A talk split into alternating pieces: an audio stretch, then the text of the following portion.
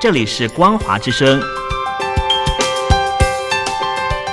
听众朋友，从现在开始，请您一起来关心最近发生的新闻事件。欢迎收听《光华随身听》。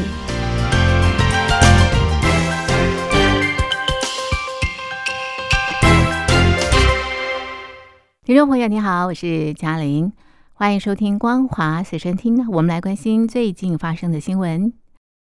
就算中国就股市的措施进出，上证指数短暂反弹之后又再度破底，人民日报却发表标题为“整个国家都洋溢着乐观向上的氛围”文章，惹怒中国两亿股民，纷纷上传上证指数破底的图片，怒喷是年度最佳笑话，已经分不清是脱节还是装傻。彭博资料显示，截至一月结束，中港股市市值已经蒸发超过一兆美元。高盛近期报告也说，以美元计算，今年以来，中国和香港已经是亚洲表现最差和第三差的市场。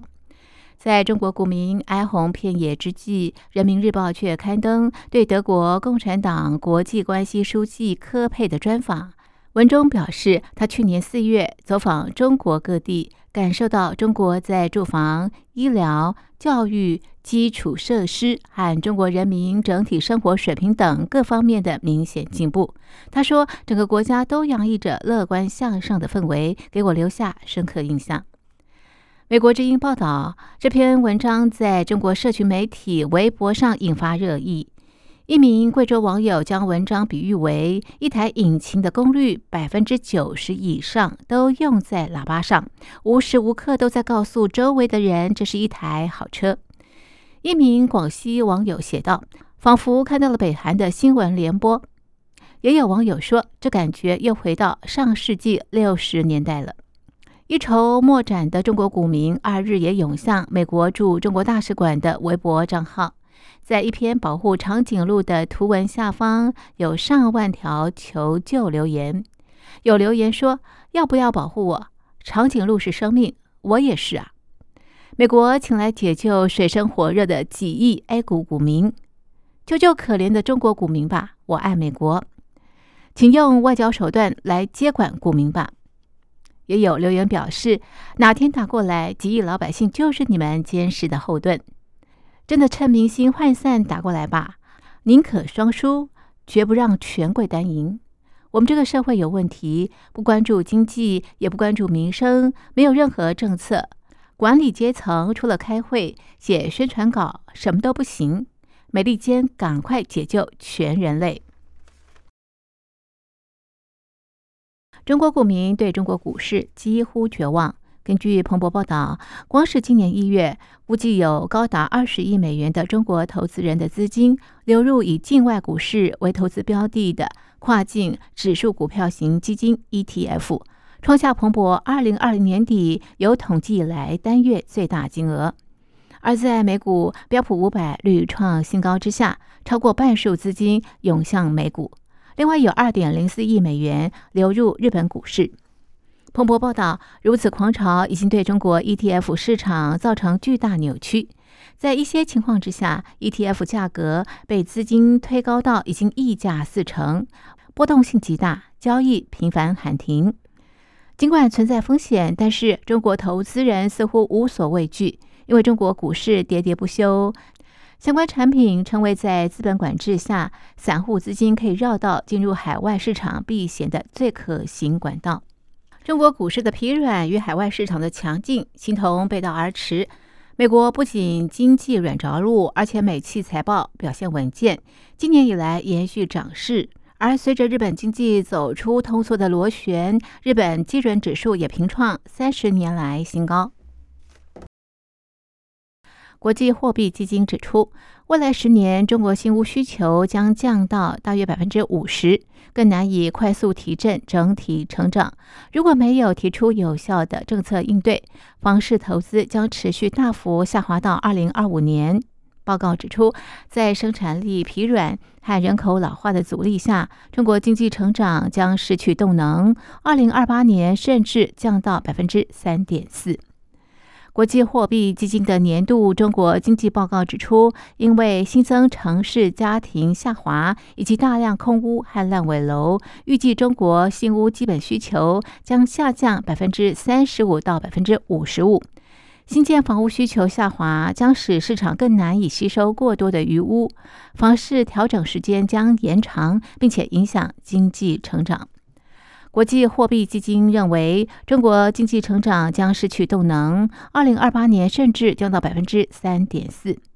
国际货币基金预测，中国今年实际的国内生产毛额成长将从去年预估的百分之五点四放缓到百分之四点六。这份报告与中国官员磋商之后才公布，指出中国房市低迷与出口需求疲软将影响今年成长。长期而言，中国将面临疲软生产力和人口高龄化带来的阻力。在各界越来越忧心中国可能侵略台湾之际，日本媒体四日引述政府消息人士报道，日本自卫队和美国陆战队本月一日展开的联合指挥所电脑模拟演习中，首度将中国列为假想敌。日本英文报《日本时报》报道。这场预计持续到二月八日的电脑模拟演习，设想台湾发生紧急事态。据了解，日本防卫省已经根据国内法规，将这种情境列为特定机密。美日之间有多项设想紧急事态的联合行动，关于台湾的计划草案已经在去年底完成。另外一方面，中国海警之前多次宣称驱离进入钓鱼台周边海域的日本渔船及海上保安厅船只。共同社三日引述多名消息人士报道，中国海警船今年已经开始在钓鱼台周边驱离日本自卫队航机，两国主权争议恐怕扩大到空中。根据报道，今年一月起，航行在钓鱼台列屿临街的中国海警船开始以可能侵犯领空为由，向钓鱼台周边的日本海上自卫队飞机发出无线电警告，要求他们离开。这种警告到目前为止已经发出数次，可能是海警局一项新任务的开始，似乎是对中国国家主席习近平去年十一月指示加强钓鱼台所有权主张的回应。此外，在钓鱼台列屿临街区更为外侧的公海上，也出现中国海军舰艇和海上自卫队舰艇停下对峙的状况。美国拜登政府持续抗衡中国在太平洋地区日益增长的影响力。美国官方一九六一年成立的志工独立机构和平工作团二日宣布，明年将与中华民国友邦博留重启中断十年的援助计划。博留总统惠树人表示，这反映两国关系稳固。和平工作团目前仍有驻点的太平洋岛国包括了斐济、萨摩亚、东加、万纳度。团长史巴恩表示，志愿者将与社区合作伙伴并肩生活和工作，以改善儿童识字能力、数学和科学技能，同时教授英语。会树人则表示，和平工作团团员已经成为博流大家庭内建必须的一部分。感谢计划以无数方式丰富了博流。有鉴于中国势力入侵太平洋岛国，中华民国友邦纷纷因为金钱外交选择投入中国的怀抱。美国近年开始重启这些区域的大使馆。一九八六年和博流签订的自由联合条约，也在二零二二年成功续约。以上新闻由嘉玲编辑播报，感谢您的收听，我们下次见。